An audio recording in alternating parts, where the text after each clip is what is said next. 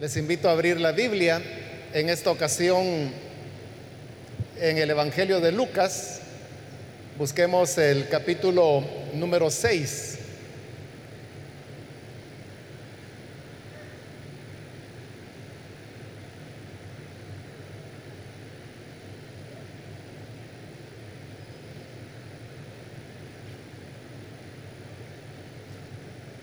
Dice la palabra de Dios en el Evangelio de Lucas, capítulo 6, el versículo 36.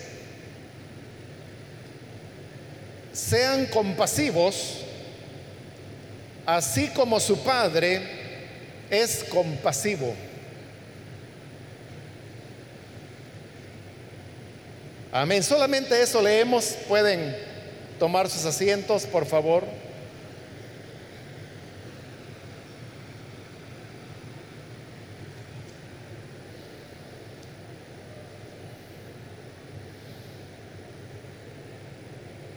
Hermanos, hemos leído este versículo que es corto, pero que contiene una enseñanza muy importante. En él Jesús nos está invitando a que seamos igual que Dios, igual de compasivos como Dios es compasivo. Esa fue la instrucción que el Señor dio.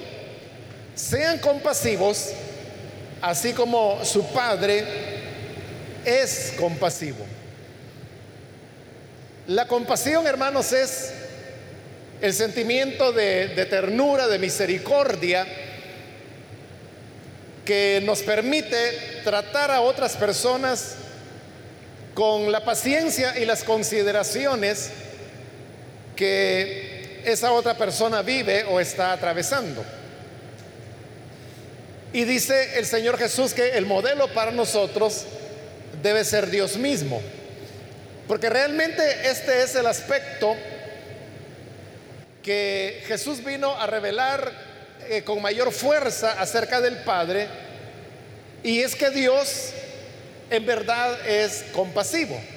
Una idea que no se veía muy claramente en el Antiguo Testamento porque la, imagen que uno tiene de Dios en el Antiguo Testamento, en Moisés y en los profetas, es que Dios era, era severo y que Dios está dispuesto a castigar al pecado en el momento que ocurra, que Dios, como él mismo lo dice, no pasará por inocente al culpable y que hará cosechar a cada persona lo que sus actos o sus hechos merecen.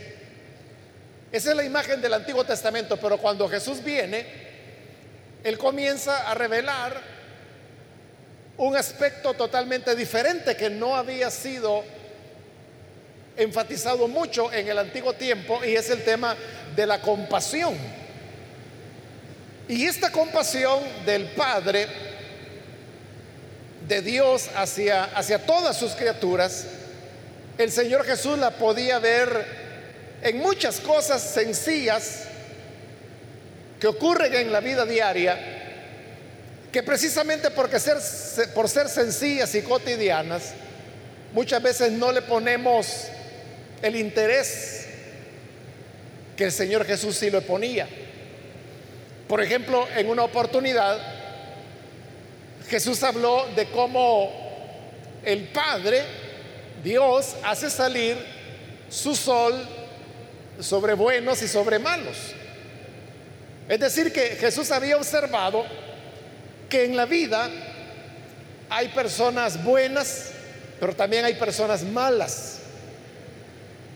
Y sin embargo, Jesús veía que cuando el sol salía cada mañana, este alumbraba a todas las personas y no había una diferencia entre personas buenas o personas malas.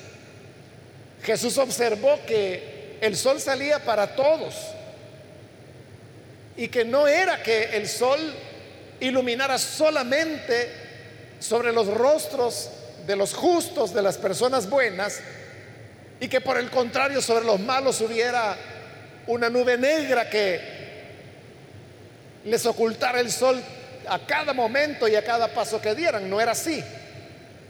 Sino que el sol salía sobre todos y en eso Jesús notaba que si la luz solar es un don de Dios, entonces Dios lo daba por igual, tanto a buenos como a malos, no había diferencia. Pero luego también observando la vida, Jesús, por ejemplo, vio la lluvia. Y la lluvia para una sociedad como en la que él vivió, que su economía estaba basada en la agricultura, la lluvia era un elemento fundamental, era de sobrevivencia. Pero de igual manera Jesús notaba que cuando la lluvia venía, caía sobre todas las personas y sobre las propiedades de todas las personas. Es decir, la lluvia no solamente regaba la siembra de las personas buenas, sino también las siembras de las personas malas. No había diferencia. La lluvia era sobre justos e injustos. Ante esto, Jesús se hacía la pregunta, ¿por qué el sol tiene que salir sobre buenos y malos? ¿Por qué la lluvia cae sobre justos e injustos? Porque la lógica, de acuerdo a ese Dios, la imagen de Dios que nos presenta el Antiguo Testamento, tendría que ser que el sol fuera solamente para los buenos y no para los malos. Y que la lluvia regara los sembrados de las personas justas, pero no de los injustos. Sin embargo, el sol y la lluvia era para todos. La única explicación que esto podía tener es que Dios era compasivo. Tan compasivo que incluso las personas que no lo merecían, como eran los malos y los injustos, también para ellos Dios enviaba la luz solar y también enviaba la lluvia para que pudiera regar sus sembrados, pudiera germinar la semilla, que se dieran las cosechas y que todos pudieran alimentarse. El justo alimentarse para continuar viviendo y seguir siendo justo. Y el injusto también alimentarse a la espera de que al reconocer la bondad y la compasión de Dios, ese injusto pudiera arrepentirse y cambiar sus hábitos y su forma de ser. A partir de ahí es que Jesús comienza a enseñar la, idea de, un Dios que es compasivo, pero no solamente por el hecho del sol o la lluvia que caen para todos, sino también porque el mismo hecho de que Jesús haya venido es una muestra de la compasión de Dios hacia los seres humanos. De esto nos habla Pablo allá en el capítulo 5 de Romanos. Él comienza a hablar de un caso hipotético y dice que apenas podrá encontrarse alguna persona que esté dispuesta a morir por el bueno. Como le digo, ese es un caso supuesto que, que Pablo está presentando. Pero él dice que si hay una persona buena, muy buena, pero esta persona quizás está enferma, necesita un trasplante, apenas, dice el Señor, aparecerá alguien que diga, yo estoy dispuesto a sacrificarme yo para que esta persona tan buena pueda vivir. Y entonces ofrecer el órgano que el bueno necesita para que sobreviva él aun cuando la persona que dona tenga que morir. Como le digo, este es un caso hipotético. Es solo un ejemplo que Pablo está poniendo. Porque realmente los protocolos médicos nunca le van a quitar un órgano esencial a una persona para donárselo a alguien más. esenciales son, por ejemplo, el corazón, ¿no? que solo tenemos uno, el hígado, que también solo tenemos uno, el páncreas, que si una persona lo pierde, entonces muere, pero por eso precisamente es que los protocolos médicos recomiendan no hacer ese tipo de entrega de órganos. Normalmente lo que se puede donar son aquellos órganos que son pares, como por ejemplo los riñones. Una persona puede donar un riñón, pero la persona sigue viviendo porque le queda el otro riñón. Y estas personas, aunque donaron un riñón, pueden vivir normalmente el resto de su vida, aunque solamente tengan un riñón. Pero lo que Pablo está llevando a consideración es el tema de si se diera ese caso que alguien pudiera dar la vida por otra persona, si esta otra persona, como le digo, es una persona buena, muy buena, dice Pablo, apenas vamos a poder encontrar a alguien, a lo mejor. A lo mejor haya uno por lo menos que, que diga, está bien, yo me voy a sacrificar, voy a entregar mi vida para que esta otra persona siga viviendo. Eso si la persona es buena, dice Pablo. Pero si fuera mala, ¿quién se va a sacrificar por el malo? Al contrario, la gente va a decir, no, e-, es mejor que se muere de una vez. Pero nadie va a ofrecer su vida por el malo. Entonces, de ese ejemplo, Pablo saca la enseñanza ahí en Romanos 5 y él dice,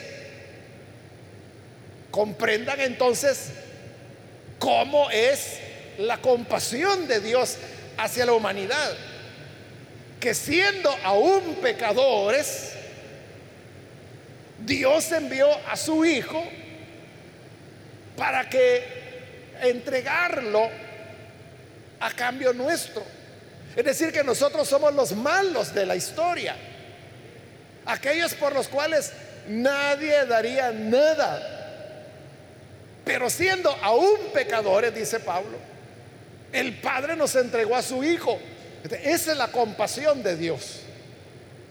Que cuando nadie lo merece, entonces viene y aunque no lo merecemos, y aunque éramos pecadores, y aunque no había en nosotros rectitud, nos entrega lo más valioso que Él tenía, que es su Hijo.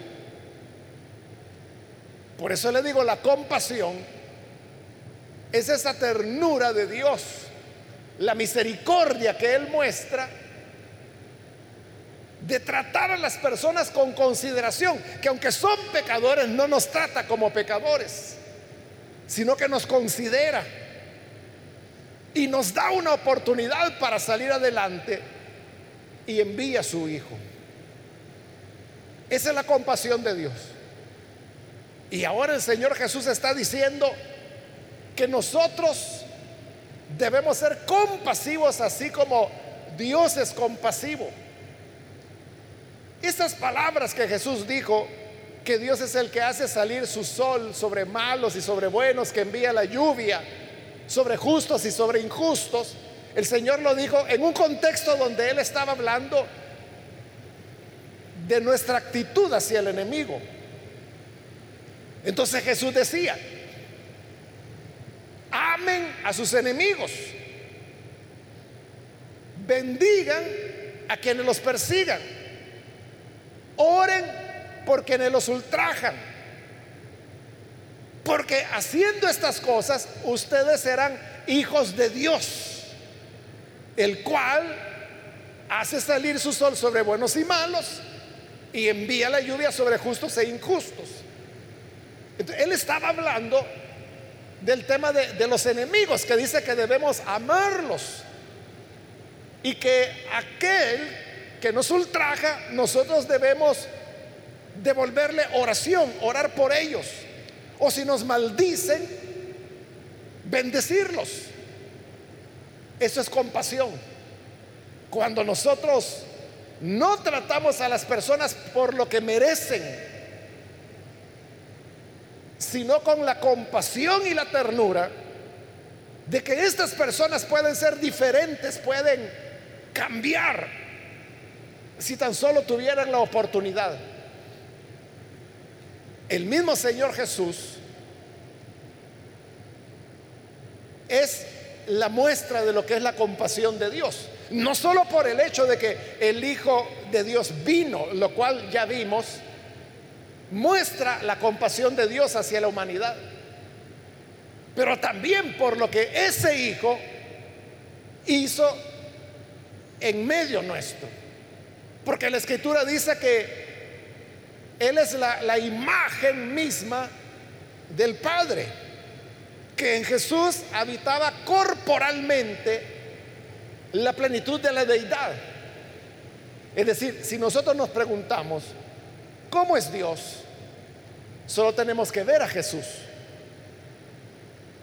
O si nosotros nos preguntáramos, ¿y si Dios viniera a nuestras ciudades, a nuestras calles? ¿Qué haría Dios? ¿Qué dijera Dios? ¿Cómo actuaría Dios? Solo tenemos que ver a Jesús.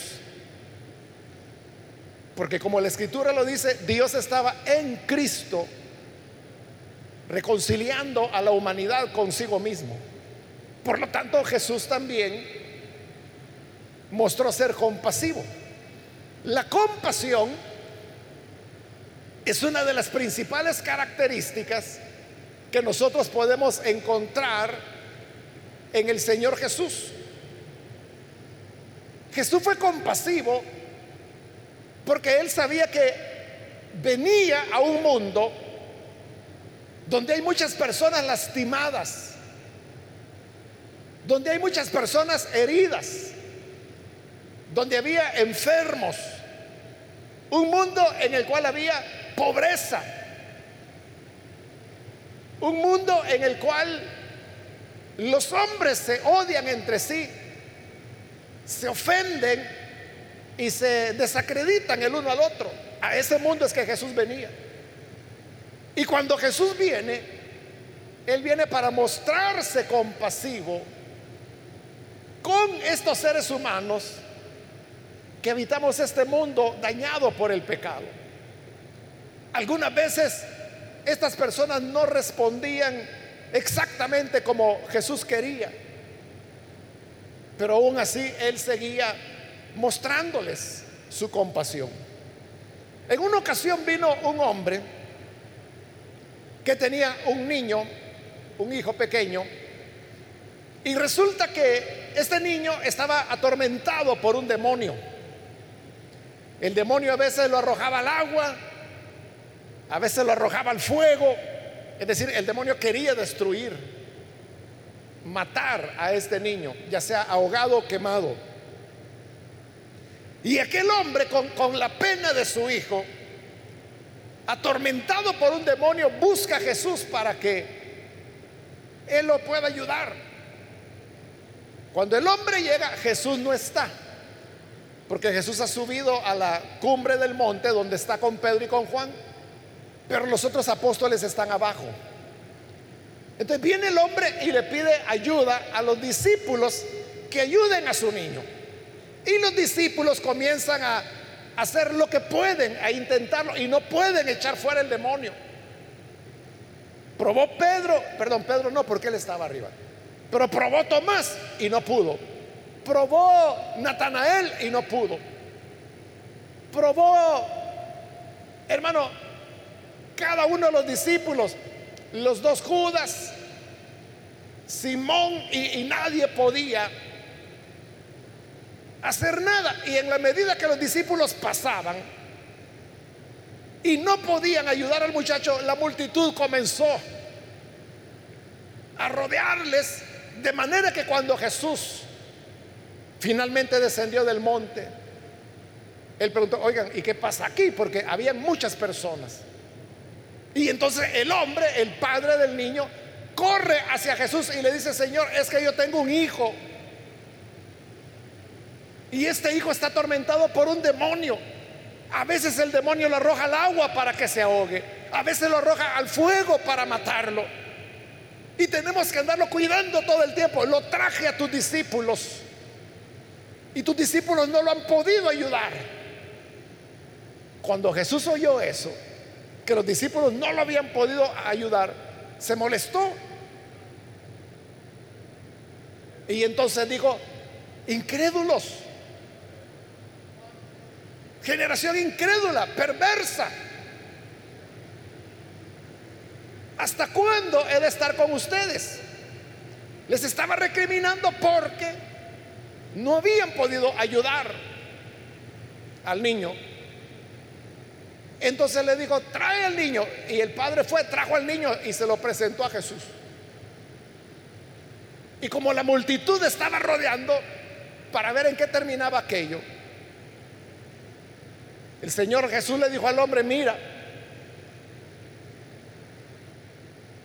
trae a tu hijo para poderlo ayudar. El hombre lo lleva.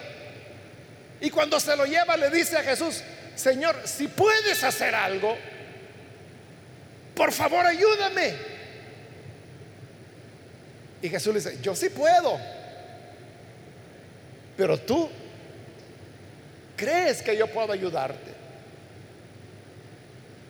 Porque el hombre le dijo, si puedes, ayúdanos. Y él dijo, si crees, para el que cree, todo es posible. Y sabe, aquel padre de familia, él no estaba seguro, ni tenía una gran fe. Es más, él estaba consciente de que él mismo dudaba. Probablemente él había dudado todo el tiempo. Pero dudó más al ver que los discípulos de Jesús no podían ayudar a su hijo.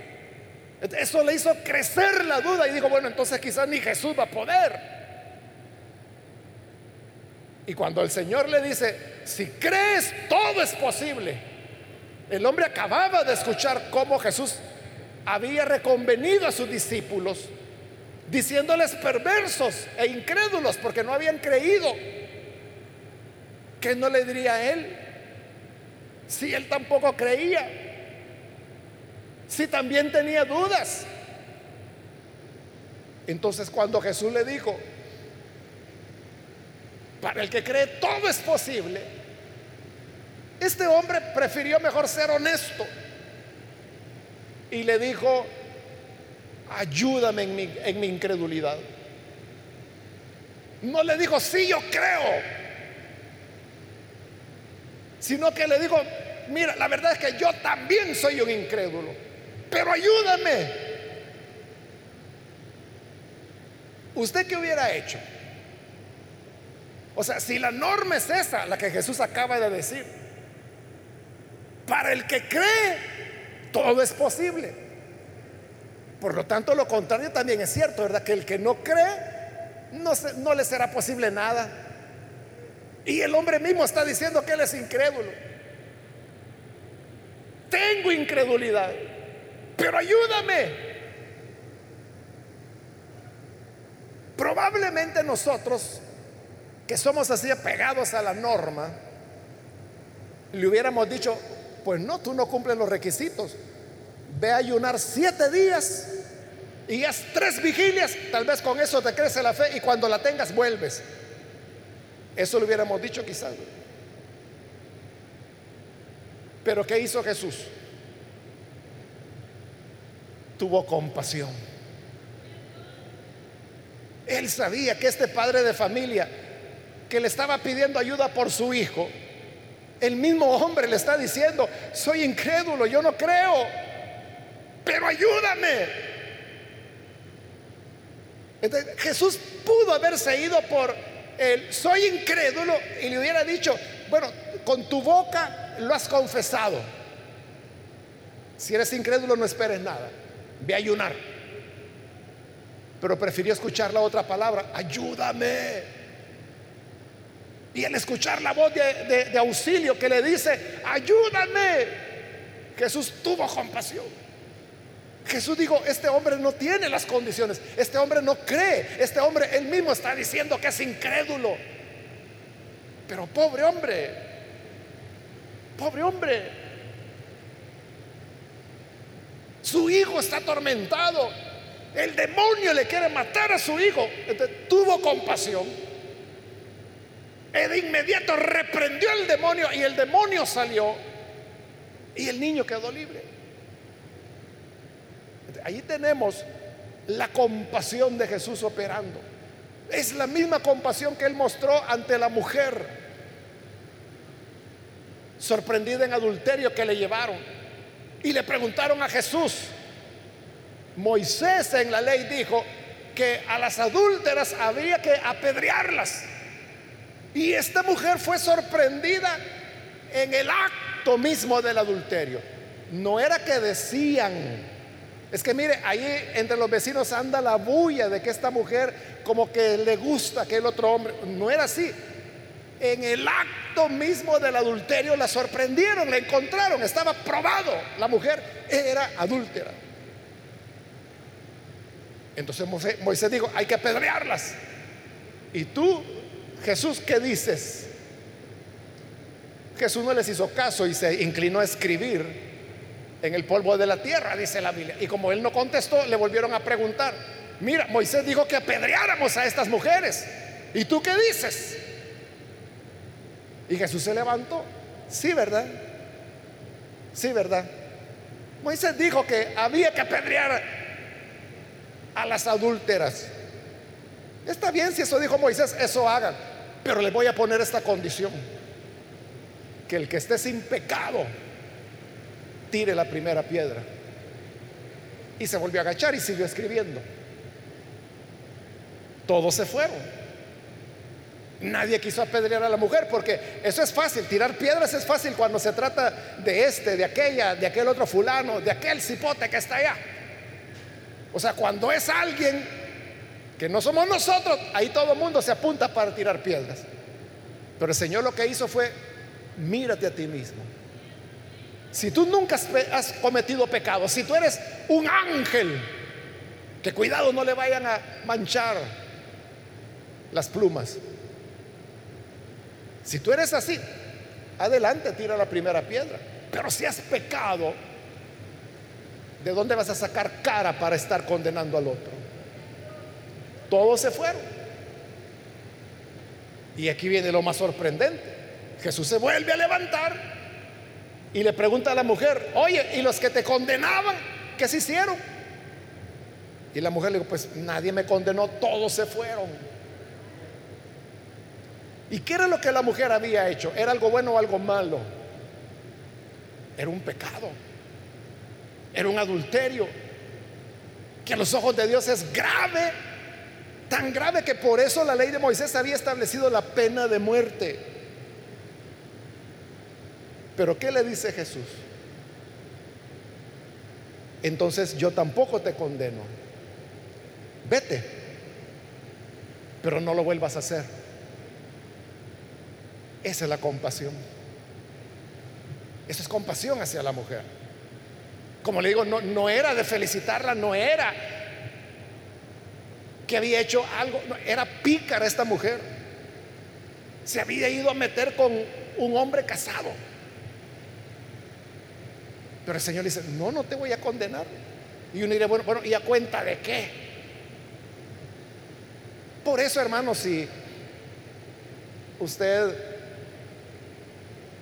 estamos con el distrito 6, ¿verdad? No, entonces a ustedes no les ha tocado, pero los martes estamos estudiando el Evangelio de Juan. Cuando llegamos a ese capítulo de la mujer adúltera, yo expliqué de cómo ese capítulo ha andado circulando por diferentes puntos de la Biblia.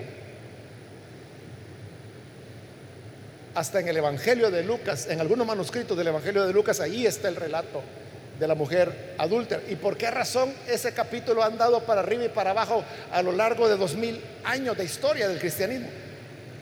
Porque a todos les parece que, ¿cómo compaginar eso? Que a la adúltera simplemente le dice, no lo hagas otra vez y ya. El religioso, ¿y a dónde está el arrepentimiento? ¿Y a dónde está que pidió perdón? ¿Y a dónde está la penitencia que hizo? ¿Y a dónde está el castigo? ¿Y a dónde queda la palabra que dice que hay que apedrearlas? Ese es el hombre religioso, el duro de corazón. Pero Jesús no era duro de corazón y tampoco era religioso. Él era compasivo. Porque el Padre que lo había enviado es compasivo. Y por eso Él dice, sean ustedes compasivos como el Padre es compasivo. Por eso es que Jesús tuvo compasión de los sinvergüenzas, cobradores de impuestos. Él tuvo compasión de los corruptos publicanos. Él tuvo compasión de los ladrones, tuvo compasión de los borrachos, de los adúlteros, de los pecadores. De todo el mundo tuvo compasión. A todos los recibió. Tuvo compasión de los enfermos, tuvo compasión de las mujeres, como esta sorprendida en adulterio, como la samaritana, que era una mujer de mala vida, como la otra mujer que llega a casa de María y Marta para derramar su perfume. Eran mujeres malas. Y por eso los críticos le decían, ush, si este fuera profeta no se tocara, no, no se dejara tocar por esa mujer, ush, que es pecadora. Y Jesús tranquilo mientras la mujer le besaba los pies, se los secaba con sus cabellos. Porque Él es compasivo. De cuando Jesús dice, sean compasivos, ese es nuestro modelo. Nuestro modelo es Dios que hace salir su sol sobre buenos y sobre malos. Nuestro modelo es Jesús, que fue compasivo hacia todos, hacia los enfermos, hacia los necesitados, hacia los leprosos, hacia los que nadie quería ni ver ni tocar, hacia los niños que hasta los discípulos se los querían apartar, pero Jesús dijo, déjenlos. Y dice que los cargaba, los les ponía las manos, los bendecía. Nuestra vida tiene que estar llena de compasión porque esa es la esencia del cristianismo. Debemos ser compasivos con los que nos ultrajan, con los que nos ofenden. Debemos orar por ellos. Contra los que nos hacen mal, hagámosles bienes. Como dice Pablo también, si tu enemigo tiene hambre, dale de comer. Si tu enemigo tiene sed, dale de beber. Porque de esta manera harás que se avergüence. Pero si tú como creyente, al que te hace mal, le haces mal, el otro va a decir, ay, evangélico, ¿no? Ya le voy a dar una buena a este. Pero si por su mal tú le devuelves bien, harás que se avergüence. Entonces, compasión. Debemos mostrar compasión hacia las personas que no andan como deberían andar. A lo mejor usted ve venir a la iglesia a alguien que, que usted sabe que allá en la casa o en el pasaje es una persona que grita, que se molesta, que dice palabras impropias. Y aquí viene, Dios le bendiga hermano, Dios le bendiga hermana. Y usted puede decir, esta es una hipócrita o este es un hipócrita. Esa es una mirada religiosa. Pero hay otra forma como lo puedes ver, con compasión. Este es el malcriado de allá de la colonia. Qué bueno que vino a la iglesia. Qué alegría que vino a la iglesia aquí el Señor puede darle una oportunidad de cambio. Eso es compasión.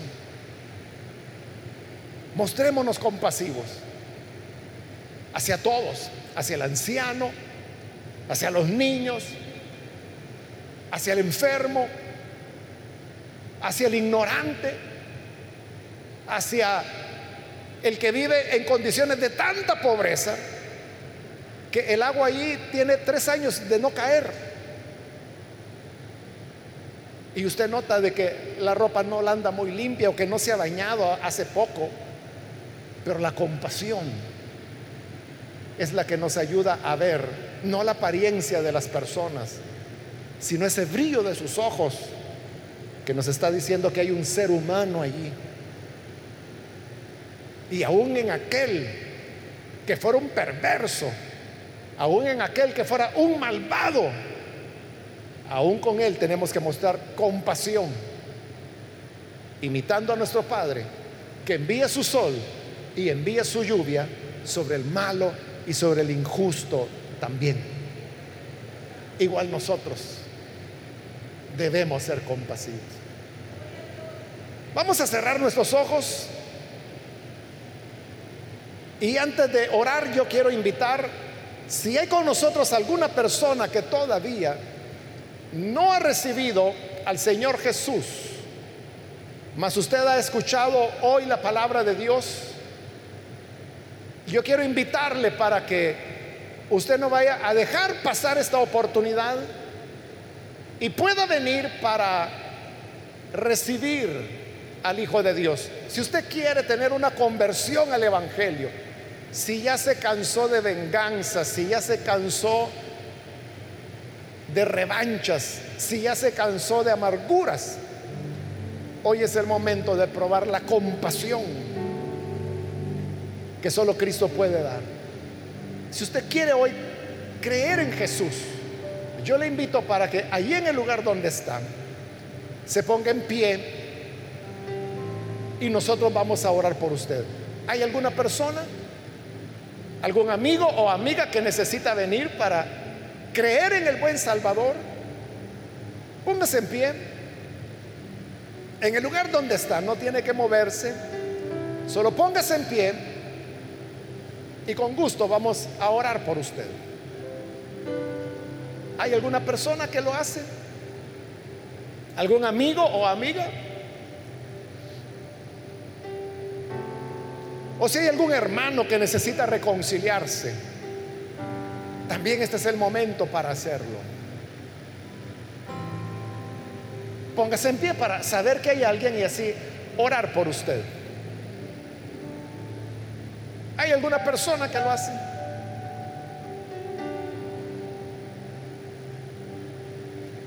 Muy bien, ahí atrás hay una persona, Dios le bendiga.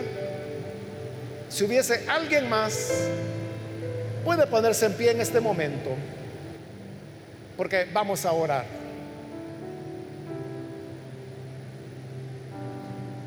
Señor, te damos las gracias por esta persona que hoy entrega su vida a ti y también por aquellos que a través de televisión, radio o del internet se están uniendo a esta oración.